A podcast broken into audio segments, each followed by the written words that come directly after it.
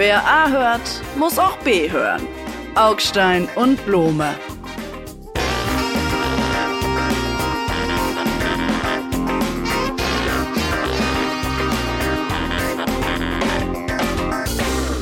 Hallo Blome, altes Haus, willkommen zu unserem Podcast. Ja, im Anschluss an unsere letzte Sendung muss ich, nein, nein, doch, nein, begrüßen dürfen Sie mich schon. Guten Tag, Herr Augstein. Wir haben so ein bisschen die räumlichen Plätze gewechselt. Ich bin zurück an meiner Arbeitsstätte, steigere das Bruttosozialprodukt und Sie sind jetzt in Ferien. Vorher war es umgekehrt. Bla bla bla. Das interessiert, ich habe mir sagen lassen, äh, äh, Podcast-Hörerinnen wollen immer gar nicht wissen, wo die Leute sitzen, die das machen. Hauptsache, es rockt. Und ich möchte äh, an unsere letzte Sitzung erinnern, wo es um die Freibäder ging. Ja, da haben sie ja gesagt, die jungen Bullen und so praktisch, man kann sich nicht mehr ins Freibad trauen, die ganzen Migranten. Es wird immer alles, wird immer schlimmer.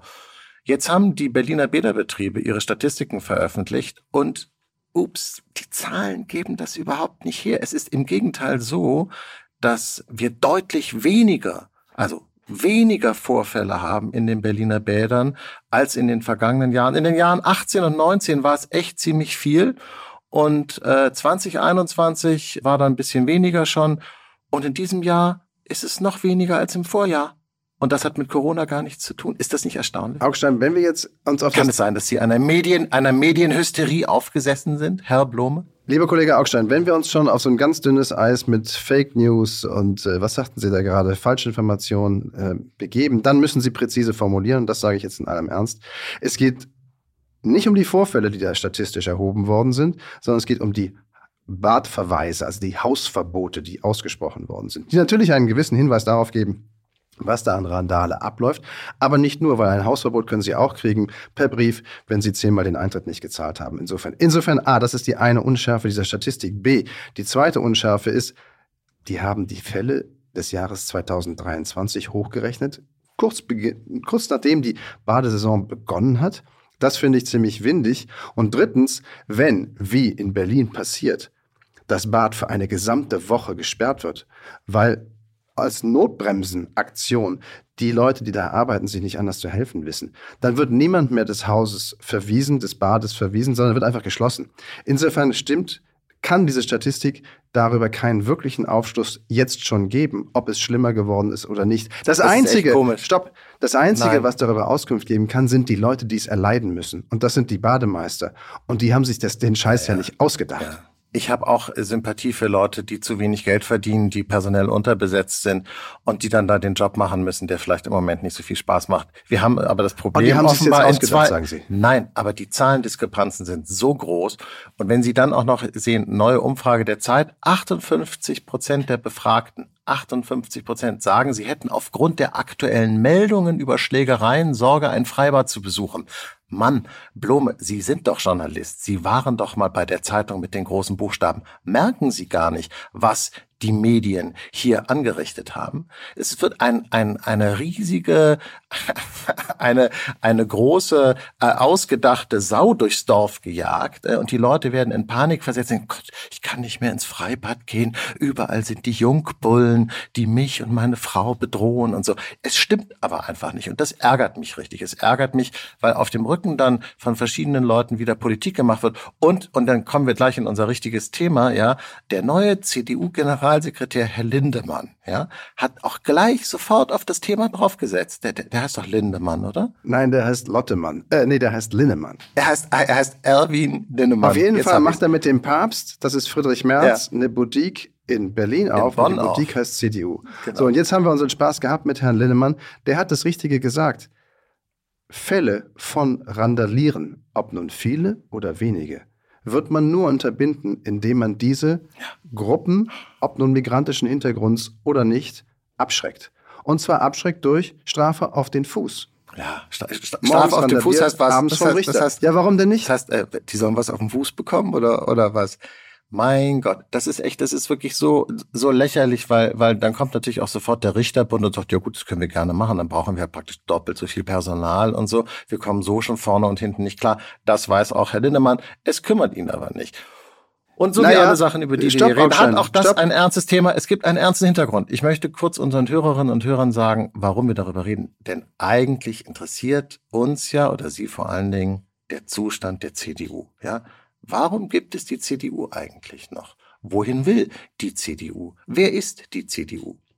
Und jetzt haben wir einen neuen CDU-Generalsekretär und erwarten von ihm Antwort. Und seine erste Antwort ist zu sagen, äh, Strafe muss sofort auf dem Fuß folgen, wo alle Leute sagen, oh, ja, es ist immer das, was die CDU dann so sagt. Ja, aber ich glaube, dass das ganz nah bei den Leuten ist, bei den ganz normalen Leuten. Denn das ist doch das Entscheidende. Wie hält man die normalen Leute rechts der Mitte davon ab, zu den Parteien rechts außen von der Mitte abzuwandern? Das genau ist die zentrale Aufgabe, die zentrale Mission, könnte man beinahe sagen, der CDU in Deutschland. Übrigens eine Mission, an der ganz viele andere Parteien rechts der Mitte in anderen europäischen Ländern gescheitert sind. Mit dem Ergebnis, das wir alle kennen, in Frankreich könnte Frau Le Pen Präsident werden. Äh, in Großbritannien hat es den Brexit gegeben.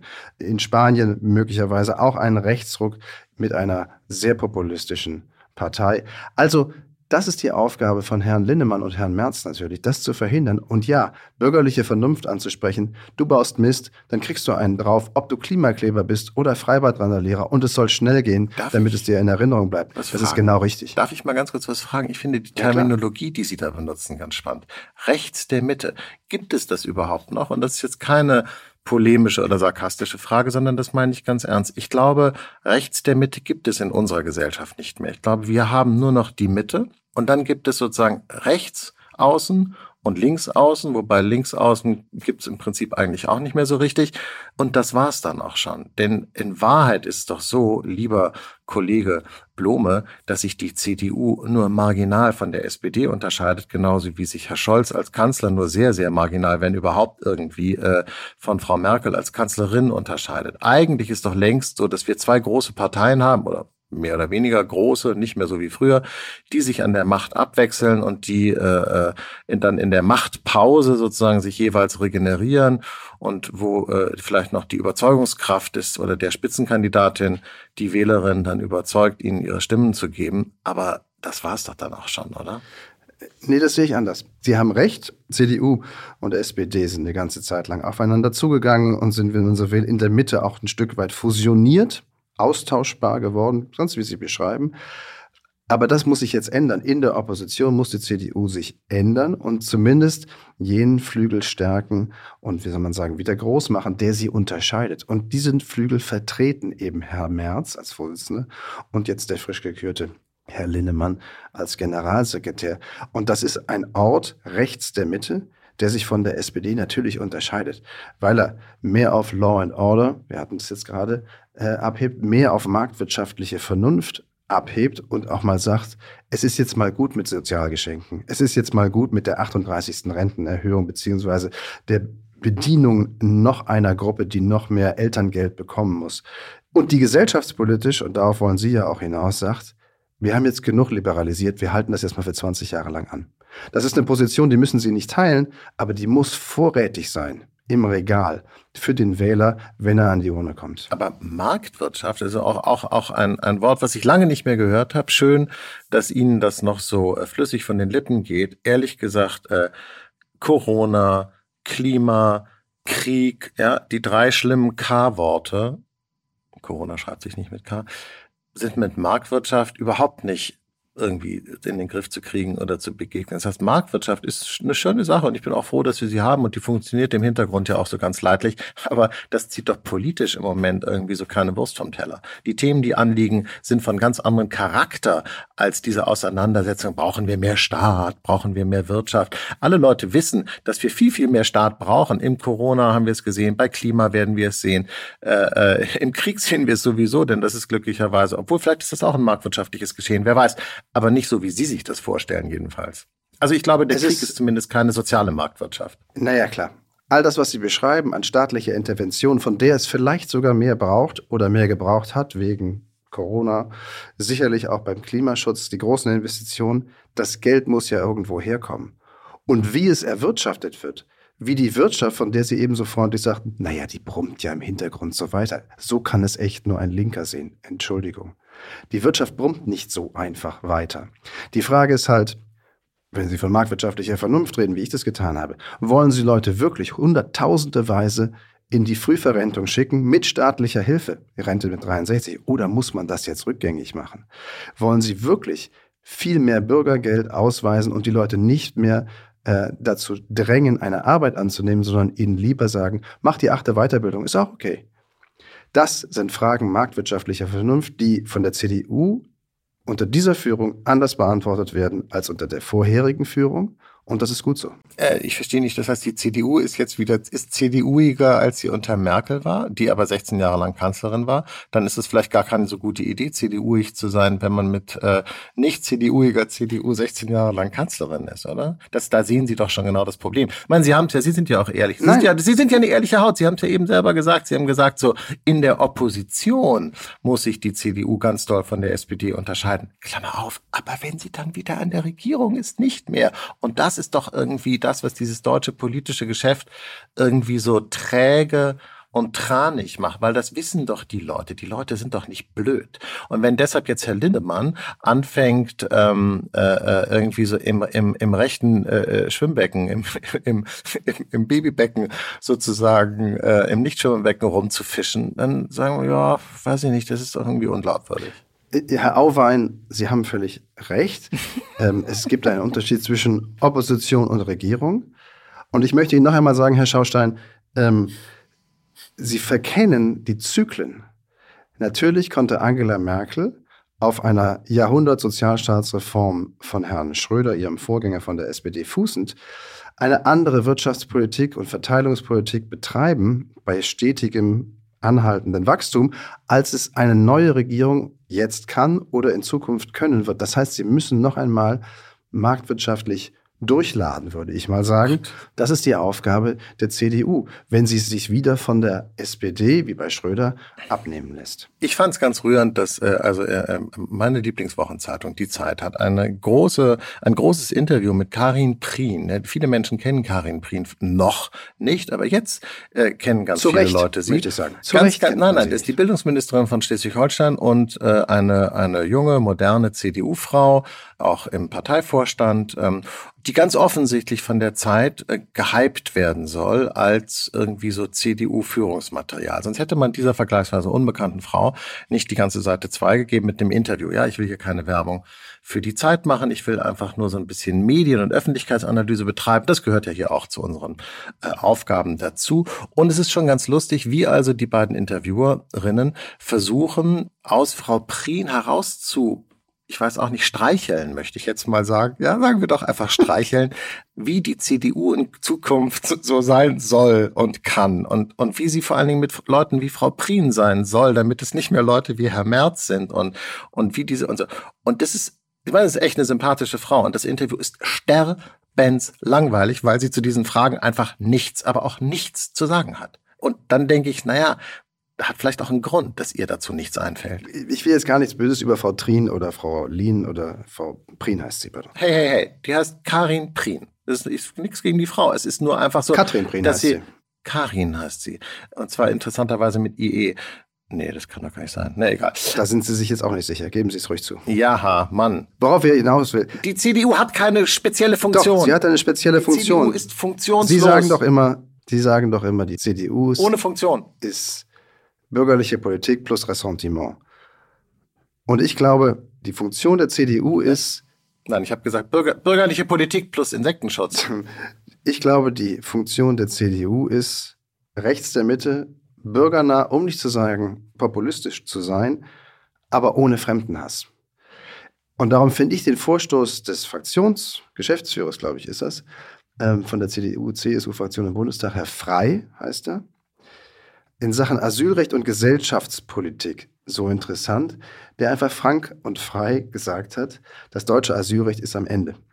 Das deutsche Asylrecht mit seinem Individualanspruch, den man erheben kann, sobald man seinen Fuß auf deutschen Boden gesetzt hat und vorher eben nicht, sei eine Pervertierung, wir haben auch schon mal darüber gesprochen, eben des Asylgedankens, der die Schwachen schützen soll und nicht nur die Starken, die es über alle Etappen einer grauenhaften Flucht bis zu uns physisch auf deutschen Boden schaffen.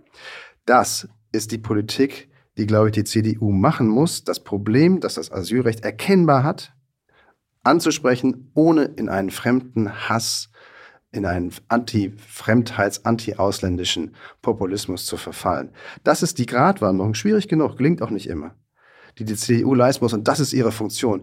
Dieses Feld abzubinden und in der Gesellschaftspolitik zum Beispiel zu sagen, wir haben jetzt sehr viel reformiert, es sind sehr viele Minderheiten bedacht worden, sehr, sehr viele sehr kleine Minderheiten auch adressiert worden. Jetzt ist mal gut für 20 Jahre.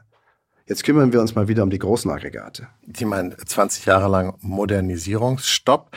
Sie werden dieses Problem auf diese Weise nicht in den Griff bekommen, weil das unsere Öffentlichkeit nicht mehr mitmacht. Natürlich haben wir das gleiche Problem wie die anderen westlichen Gesellschaften auch. Die äh, Elite oben hebt ab und entfernt sich. In Amerika ist es ganz extrem äh, äh, der Fall, was eben dann auch zu Trump geführt hat. In den anderen Ländern ist es aber nicht anders. Äh, in Frankreich äh, haben wir es in den gelbbesten Protesten gesehen äh, und äh, jetzt auch in dem schweigenden Grinsen von Marine Le Pen, Stimmt. mit dem sie die äh, Ausschreitungen in den Banlieues begleitet und so weiter. Das heißt, äh, dahin driften wir aber auch. Dagegen wird die CDU nichts tun können, weil, weil, weil, weil unsere Öffentlichkeit inzwischen so funktioniert. Herr Blome. Sie sind übrigens auch Teil dieser Öffentlichkeit. Ich glaube, Sie irren sich da. Ich hoffe es zumindest. Und wenn Sie sagen, wie, das kann ja wohl nicht sein, Modernisierungsstopp, das schafft die Gesellschaft nicht mehr. Wir sind doch kein Supertanker, der jetzt einmal auf der Fahrt ist und immer weiter geradeaus fahren muss, weil er sich halt einmal in diese Richtung in Bewegung gesetzt hat. Mir fällt ehrlich gesagt an gesellschaftlicher Modernisierung, an Großprojekten, die es vollkommen zu Recht über Jahrzehnte gab. Letzte Etappe Ausländerrecht, Staatsbürgerrecht, da fällt mir jetzt gar nicht mehr so viel ein. Da fallen den so und so viel Minderheitenbeauftragten der Bundesregierung, dieser Ampelregierung, ganz bestimmt noch viele Dinge ein. Die interessieren halt nur immer nur Bruchteile der Gesellschaft. Und noch einmal, der Dreh- und Angelpunkt, und dann kommen wir zum zweiten Thema, witzigerweise. Der Dreh- und Angelpunkt von bürgerlicher Politik links oder rechts der Mitte ist auch heutzutage nicht irgendwie Visionen zu entwickeln, sondern Mehrheiten beieinander zu halten. Mehrheiten zum Beispiel auch beim Klimaschutz beieinander zu halten oder beim Kampf gegen Hitzewellen in den Städten. Ihr Lieblingsthema? Ja, mein Lieblingsthema Klima, Klima, Klima, Klima. Ich habe einen schönen Satz gelesen in, in, in der FAZ, die tatsächlich meine Lieblingszeitung ist. Äh, vorhin bei der Zeit, das war natürlich nicht ernst gemeint. Ich dachte, das neue Deutschland sei Ihre. Lieblingszeitung? Den Kollegen und Kolleginnen geht's leider gar nicht so gut, weil ähm, das passt jetzt hier nicht her, aber egal. Der Mensch muss sich anpassen, aber derzeit ändert sich das Klima schneller als die Kultur. Das ist doch ein Satz, ja, Gedanken zum Auftanken, den kann man erstmal äh, sacken lassen. Äh, der Mensch muss sich anpassen, aber derzeit ändert sich das Klima schneller als die Kultur. Das fand ich ganz interessant und äh, habe mal nachgeguckt, wussten Sie eigentlich, lieber Herr Blome, dass es bereits im Jahr 2008 eine Anpassungsstrategie an den Klimawandel äh, äh, beschlossen wurde vom Bundeskabinett im Jahr 2008 und das in diesem da steht dann ganz ganz hinten steht drin äh, bis Mitte der Legislaturperiode werden wir ein Klimaanpassungsgesetz vorlegen. 2008 wissen Sie wann dieses Gesetz beschlossen wurde? Nie. Im Juli 2023 gerade eben jetzt. Von 2008 bis 2023 haben sie gebraucht, um das zu machen. Worauf ich hinaus will, ist, Herr Blume, alle Leute wissen in Wahrheit, dass der Klimawandel kommt und dass wir uns anpassen müssen. Es geschieht aber eigentlich nichts. Wie erklären Sie sich das? Äh, ich meine jetzt anpassen, nicht verhindern, dass es kommt, ja. Nicht irgendwie Benzin, Heizung, bla, Gasterminal, Russen, bla, bla, sondern anpassen an das, was unvermeidlich ist. Nee, aber das passiert doch schon. Oder sehe ich das falsch? Wo denn? Den Wald. Nehmen Sie den Wald, der ja ein großes Problem, zumindest hier rund um Berlin zum Beispiel, in diesen märkischen Sandböden standen halt nur Kiefern.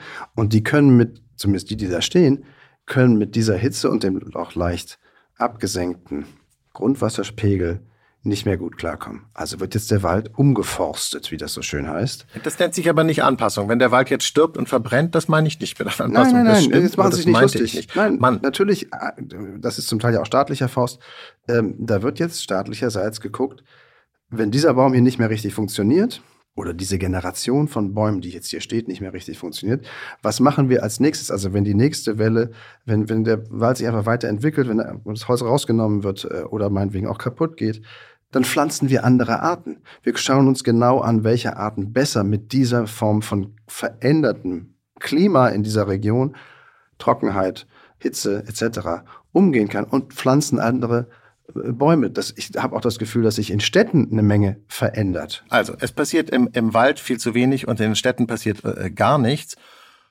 Das, was passieren müsste in den Städten, ist relativ einfach. Wir müssten einfach die Autos aus den Städten verdrängen, wenn nicht ganz und gar vertreiben. Und da, wo jetzt Straßen sind, müssten sie einfach Bäume pflanzen. Und zwar nicht, weil ich irgendwie so ein komischer Ökopax bin dann und in Unterhose im Regen da rumtanzen will, sondern weil das die einzige Möglichkeit ist, die Städte runterzukühlen und in diesen heißen Sommern, die wir jetzt künftig haben werden, sie lebenswert und, und belebbar zu halten. Und das ist total, das weiß auch jeder, es ist auch, leuchtet auch, ja unmittelbar ein, weil Bäume kühlen, und zwar nicht durch den Schatten, sondern durch die Verdunstung.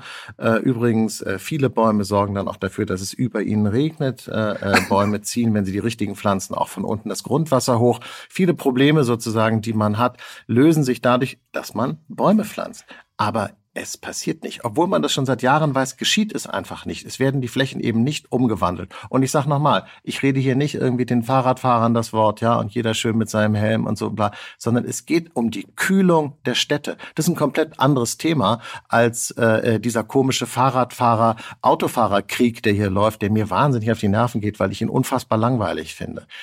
So, jeder weiß es, es passiert nichts. Warum passiert es nicht? Weil das einen echten Eingriff in das Leben der Leute bedeuten würde. Und das wollen die Leute nicht. Also reden Sie lieber über Heizungen oder Gasterminals oder die ukrainischen Punkt, Pipelines oder so. Weil das Machen Sie mal einen Punkt. Weil es weit weg ist und abstrakt. So, wollen Sie jetzt noch irgendwas zur internationalen Geopolitik sagen, wenn Sie schon mal in Schwung sind oder was zum Fußball-Weltmeisterschaft? Ich meine, Sie waren gerade so schön im Reden. Nein, es geht um Bäume in den Straßen, Herr genau. Blome. Ich erzähle Ihnen eine kleine Anekdote, die mir dabei einfällt. Ähm, vor Jahren, um nicht zu sagen mehr als zehn Jahren, bin ich mit Angela Merkel, der damaligen Bundeskanzlerin, mal nach Shanghai gefahren als Korrespondent, also als Berichterstatter.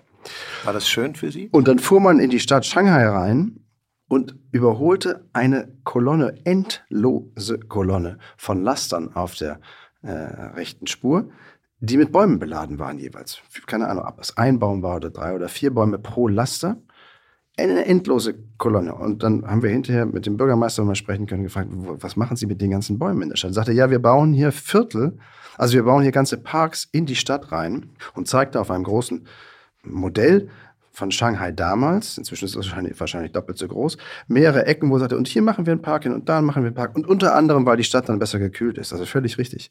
Und dann haben wir so gefragt, naja, aber da, äh, Räusper, da stehen doch Häuser oder Hochhäuser. Ja, er sagt, es seien Hochhäuser, würden doch eine Menge Menschen wohnen. Und was machen sie mit denen? Ja, die siedeln wir vor die Tore der Stadt. Und zwar so von heute auf morgen. Worauf ich hinaus will, ist, sie können sowas machen. Aber da komme ich zurück auf meinen Begriff, den ich eben eingangs dieses Themas nannte. Sie finden dafür keine Mehrheiten. Und ich finde, die ganze Debatte im Klimaschutz krankt im Moment über, vorwiegend okay. daran, dass sie als allererstes, wenn wir das unter demokratischen Verhältnissen machen wollen, und davon gehe ich jetzt mal aus, ja.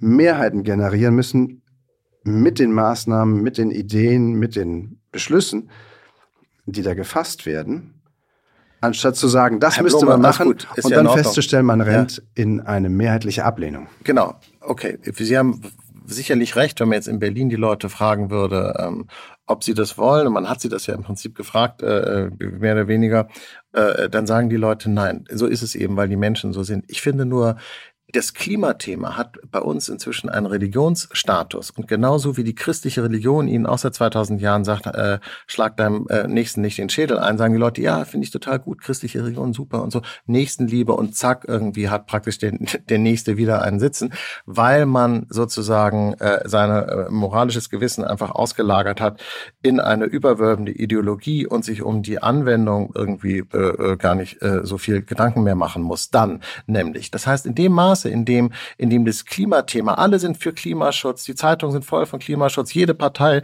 ist für Klimaschutz, Klimaschutz, ja, hurra, vorwärts und so.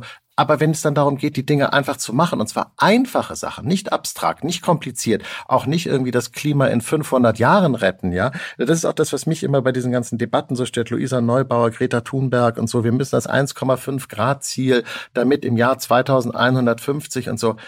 Leute, das ist alles wahnsinnig lange hin und irre abstrakt. Macht doch einfach jetzt, heute, hier etwas, was einen richtigen Unterschied macht. Und wups, stellen Sie fest, nee, so wichtig ist es den Menschen dann gar nicht. Und deshalb habe ich den Eindruck, so richtig ernst nehmen die Menschen das dann eben doch nicht. Es ist ihnen eben doch nicht so wichtig, oder? Hm, also dann würde ich zum einen zum ersten Mal in meinem Leben Luisa Neubauer in Schutz nehmen wollen, die sicherlich sofort dabei wäre, wenn Sie sagen, alle Autos raus aus der Stadt und auf der Stadtautobahn pflanzen wir Bäume. Da wäre die sicherlich dabei. Ich glaube, Sie, das müssen Sie ihr, ausgerechnet ihr, nicht vorwerfen. Sie haben aber recht, eine Mehrheit würden Sie dafür natürlich nie und nimmer bekommen. Und die Frage ist doch, wie kriegen wir Klimaschutz auch radikalen oder sehr wirksam, und Sie haben völlig recht, auch kurzfristig wirksamen Klimaschutz und meinetwegen auch Anpassungsstrategie ist ja in Summe dasselbe.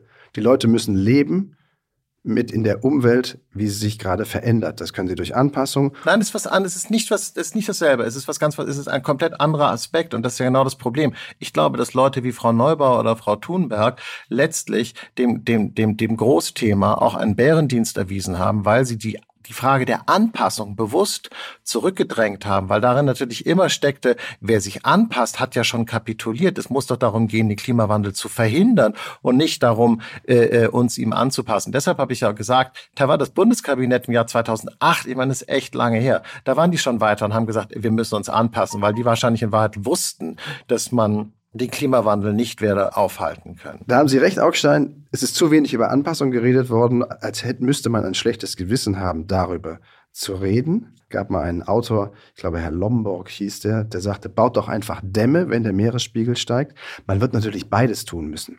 Und was jetzt überhaupt nicht funktioniert, was Sie gerade versuchen, ist, lass uns einfach anpassen wir kriegen das schon irgendwie hin. Insbesondere wir reichen Länder kriegen das hin, uns anzupassen. Notfalls kriegt halt hier jeder auf Staatskosten eine Klimaanlage. Das können sie halt nur nicht in der ganzen Welt machen. Und darum müssen sie global das Klima mithelfen, verändern, beziehungsweise den Klimawandel stark abbremsen, jenseits Zusätzlich dazu brauchen Sie Anpassungen. Sie irren sich, Entschuldigung, ich muss wirklich da sagen, das, das, ist einfach falsch. Nehmen Sie mal Pakistan, wo jetzt gerade diese großen Überflutungen waren und wirklich sehr, sehr viele Menschen auf schreckliche Weise ums Leben gekommen sind. Die Klimafolgenanpassung bedeutet zum Beispiel in einem Land wie Pakistan, die Architektur zu ändern und die Art und Weise, wie da Häuser gebaut werden. Und die werden dann mit weniger Beton gebaut als früher. Das kostet dann übrigens auch weniger Geld, ist sozusagen also auch deren Verhältnissen äh, äh, angepasster und angemessener. Und die Häuser, die dann gebaut werden aus Lehm und Bambus, sind auch stabiler, kosten weniger, sind natürlicher, bla bla bla. Und sowas meine ich. Jetzt kann man natürlich sagen, gut, wie die in Pakistan ihre Häuser bauen, ist für uns nicht so interessant. Und daraus kann man auch eine, eine Lehre ziehen. Denn die Klima Klimafolgenanpassung ist immer regional. Das heißt, in Pakistan muss man sich anders anpassen an die Klimafolgen Klar. als in Berlin Mitte. Naja, jetzt sagen Sie so einfach ja. Das Problem ist bloß, wenn man das so sieht, ist aus dem Thema die große Gesellschaftsdebattenluft ein bisschen raus, denn das eignet sich dann nicht mehr für große äh, Reden in der UN-Vollversammlung, ja, oder für, für, für wuchtige Reden im Reichstagsgebäude. Denn in Berlin-Charlottenburg bedeutet Klimaanpassung etwas anderes als an der Ahr. Checken Sie das? Ja, natürlich. Aber Sie werden doch nicht ernsthaft argumentieren wollen. Und wenn ja, hätten wir jetzt wirklich mal einen interessanten Punkt erreicht. Sie werden doch nicht ernsthaft argumentieren wollen, Anpassung reicht. Sie machen daraus jetzt ein Entweder-Oder. Ich würde sagen, die Anpassung wäre mir, mir wäre die Anpassung im Moment wichtiger als diese ewigen Debatten über äh, Klimaschutz. Denn der, ob der Klimaschutz funktioniert oder nicht, wird sich in 50 Jahren zeigen. Äh, wir, wir machen uns sozusagen, wir zerbrechen uns den Kopf von Generationen, die noch zweimal noch nicht geboren sind bei den meisten dieser ganzen Debatten. Denn da geht es sozusagen um die lange Zukunft des Planeten und der Spezies und der ganzen Arten und bla bla bla. Alles schön und gut. Aber die Temperaturen in Berlin Mitte sind jetzt unerträglich und nächsten Sommer und übernächsten Sommer. Und da passiert einfach gar nichts. Und diese Diskrepanz ist so groß, das verstehe ich schlicht nicht. Ich verstehe nicht, wie man sagen kann, unsere Enkel oder Urenkel sind uns Schnurz, weil das ist einfach so langfristig, was wir da jetzt machen müssen. Ich meine, wenn Sie es in 50 Jahren im Griff haben wollen, dann müssen Sie offenkundig, das ist, glaube ich, nicht zu bestreiten, heute damit anfangen. Lustig, aber ich finde es um, umgekehrt wird ein Schuh draus. Ich finde es interessant, dass ich mir über meine Enkel Gedanken machen soll, aber nicht darüber, ob ich nächsten Sommer noch in Berlin Mitte irgendwie äh, mich ins Café setzen kann oder ob mir da die Füße im Asphalt einsinken. Also ich würde es andersrum sehen. Ich würde sagen, lass doch erstmal das Problem lösen, was wir hier an der Hand haben. Und übrigens, wenn Sie das lösen, lösen Sie die Probleme der Zukunft natürlich gleich mit. Ja, äh, friendly reminder. Füße im Asphalt, das klingt fast wie ich habe noch Sand in den Schuhen aus Hawaii. Aber ich möchte lieber in eine Region blicken, wo mir dann doch ein Tick zu viele Menschen den Kopf im Asphalt stecken haben, würde ich sagen. ähm, um dort, um ein anderes Bild zu nehmen, mit den Zähnen zu knirschen, nämlich nach Ostdeutschland, wo Sarah Wagenknecht, und das ist mein eigentliches Thema, jetzt daran geht, zwei Parteien auf einen Streich zu beschädigen, nämlich durch die Gründung einer dritten, ihrer eigenen, für mutmaßlich die Landtagswahl in Thüringen, die Linkspartei final zu beschädigen, indem sie ganz viele Abgeordnete aus dem Bundestag mitnimmt, indem sie natürlich auch Wähler aus Thüringen, der dortigen Linkspartei, äh, abwirbt, anzieht, aber eben auch von der AfD. Denn AfD und Linkspartei im Osten sind ja dann doch ziemlich das eine und das andere Ende eines Hufeisens. Und das finde ich lustig, das finde ich hochinteressant, Was? wie Frau Wagenknecht am Ende ihrer Karriere als Pin-Up-Girl, oh, Alter, jetzt, naja, wie soll man sagen, noch zwei Parteien kaputt macht beim Rausgehen. Oh Mann, Mann, Mann, Mann. Ich weiß schon wieder gar nicht, wo, wo, wo, wo ich anfangen soll. Jetzt haben Sie also ist das sozusagen dann die neue Linie der CDU? Ja, also wir sind also doch äh, ähm, äh, rechts und links äh, berühren sich als Hufeisen und Sarah Wagenknecht ist das Pin-up-Girl der Linken. Gut, ja, hm, ich weiß nicht. Das ist eben dann doch wieder schön äh, frauenfeindlich, alter weißer Westmann, der da so vor sich hin blubbert äh, in, in seiner Hertha-Kneipe am Ulandeck. Was soll ich dazu sagen, Herr Blome? Ähm, Sarah Wagenknecht ist eine hochproblematische politische Figur. Sie ist sicherlich eine der spannendsten politischen Figuren, die wir im Land in den letzten Jahren und Jahrzehnten hatten. Ich glaube, da werden Sie vielleicht auch zustimmen ich fand sie immer sehr interessant, aber auch immer ein bisschen unheimlich und ein bisschen gruselig. Und ich glaube, dass sie ein hohes destruktives Potenzial hat. Und ich glaube, dass das für Parteien nicht gut ist, denn am Ende des Tages muss die Partei irgendwie auch funktionieren und weitermachen und dann eben dann in Deutschland eben doch auch irgendwie regierungsfähig sein und so weiter und so weiter. Das ging mit ihr nie so richtig gut. Und ähm, dass sie jetzt der Linkspartei als Mühlstein um den Hals hängt, ist tragisch. Ich meine, Sie freuen sich darüber vielleicht, Sie sollten sich darüber aber nicht freuen, denn die Linkspartei hat sich unfassbare Verdienste für die Demokratie im Osten erworben. Das ist Ihnen offensichtlich gar nicht so klar. Und in dem Maß, in dem die Linkspartei schwächer wurde, wurde die AfD stärker. Und das kann selbst Ihnen nicht recht sein. Und äh, auch die CDU hat inzwischen begriffen, dass die Linkspartei eben nicht die AfD ist und dass diese Hufeisengeschichte ist in Wahrheit echt Quatsch, Herr Blume. Naja, inhaltlich haben Linkspartei, Teile der Linkspartei, sage ich jetzt mal so, und Teile der AfD eine enorm hohe Schnittmenge und enorm viele Gemeinsamkeiten. Mit dem Blick nach Russland, mit dem Blick auf den Ukraine-Krieg, mit dem Blick auf manche Sozialpolitik auch, äh, mit dem Blick auf dieses Ostkomplex, den beide Parteien bedienen, um nicht zu sagen zu befördern, um dann als Kümmererpartei, als Verteidigerin des Ostens ihre Punkte einzusammeln, ihre Stimmen einzusammeln. Funktioniert ja auch, hat ja auch lange genug für die Linkspartei als sogenannte Kümmererpartei funktioniert und war letztlich die ostdeutsche regionale Protestpartei. Das hat ihr die AfD abgelaufen. Ich finde, Sarah Wagenknecht, ja, das ist spannend, aber aus so einer aus so einer Botanisiertrommelsicht, also aus so einer ethnologischen Sicht ist das spannend, so jemanden zu beobachten. Eine Politikerin im engeren Sinne ist sie nicht, weil sie keine Politik macht. Sie macht Show. Sie kann etwas verkaufen, aber sie würde es niemals realisieren können. Sie könnte, und das sagt eben eine Menge auch über ein Land wie Thüringen dann aus, aus dem Stand mit ihrer Bewegung und allein ihrem Namen, ihrem Show-Image, und daher der Begriff Pin-Up-Girl und, und nichts anderes, könnte sie stärkste Fraktion werden. Sie könnte quasi mit der AfD dann Regierungschefin von Thüringen werden. Und glauben Sie, kurze Frage, glauben Sie, dass die AfD sie wählen würde und dass sie sich von der AfD wählen lassen würde? Nein, natürlich nicht. Das wissen Sie auch. Da bin ich überhaupt das nicht ist doch sicher. Quatsch. Die, die AfD würde sie wählen, allein nur um die sogenannten Systemparteien wegzuschießen. Nein, das würde, das würde Alice Weidel nicht machen. Alice Weidel ist nämlich, glaube ich, eine sehr, sehr kluge Frau und äh, verfolgt, glaube ich, eine langfristige politische Strategie, genauso wie Marine Le Pen in, in Frankreich. Übrigens interessant, dass in ganz vielen Ländern Frauen äh, äh, die Chefs äh, dieser rechtsextremen Parteien sind. Darüber sollten vielleicht die Feministinnen nochmal äh, einen kleinen Essay nachliefern. Aber ähm, also das wird die AfD nicht machen, aber es ist auch es ist auch Kokolores. Was mich interessant finde, was ich spannend finde, ist, als ich eben gesagt habe, dass sich die äh, Linkspartei und ihre Vorläuferorganisation, die PDS, große Verdienste über die, um die Demokratie in Deutschland erworben hat, haben sie gar nicht äh, widersprochen. Da möchte ich den Punkt von mir aus gerne nochmal ausführen. Denn diese äh, Partei ist single-handed, sozusagen einhändig äh, dafür verantwortlich gewesen und zuständig gewesen, die Leute, die mit der Demokratie im Osten sehr, sehr stark gefremdelt haben, mit an die Hand zu nehmen und sie sozusagen demokratisch einzuhegen und hinüber zu transportieren in dieses neue System. Und in dem Maß, in dem sozusagen die Kraft der Linkspartei abgenommen hat, sind diese Leute freigesetzt worden und dann bei den Rechten gelandet. Und das, äh, äh das ist dann für die Demokratie eine echte Katastrophe. Weil wir werden, wir, es wird für uns eine Katastrophe sein, wenn wir einen AfD-Ministerpräsidenten haben werden. Es war aber keine Katastrophe, dass in Thüringen Herr Ramelow Ministerpräsident für die Linkspartei Partei ist. Daran sehen Sie eben dann schon den Unterschied. Und ich, wenn ich das sage, merke ich, wenn ich mir zuhöre, dass ich das im Grunde aus Nostalgie sage und mit Wehmut. Denn die Linkspartei in Deutschland ist am Ende. Sie ist eindeutig am Ende und ich finde das keinen Schaden. Sie haben recht. Die Linkspartei hat zumindest pro forma es vielen Systemlingen, sag ich jetzt mal, ähm, oder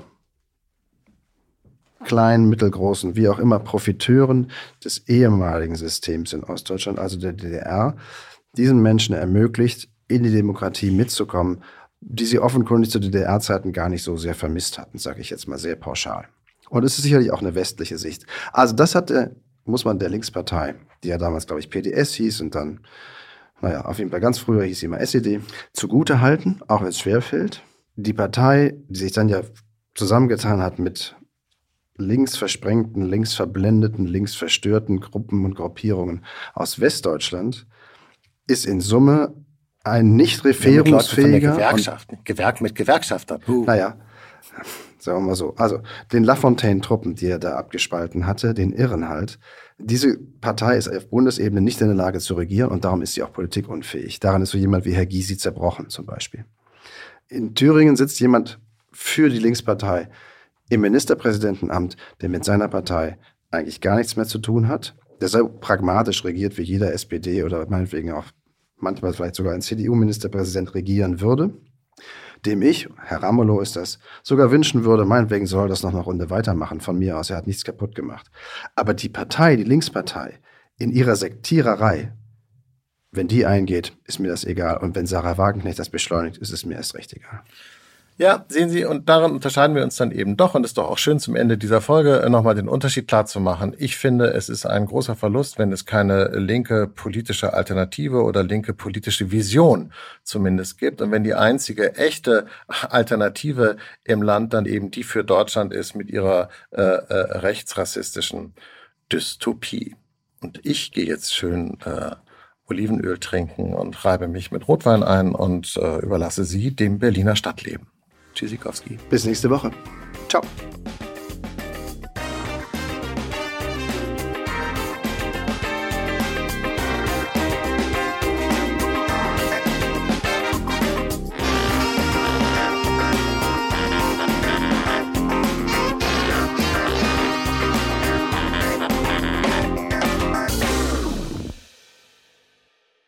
Dieser Podcast ist eine Produktion der Audio Alliance.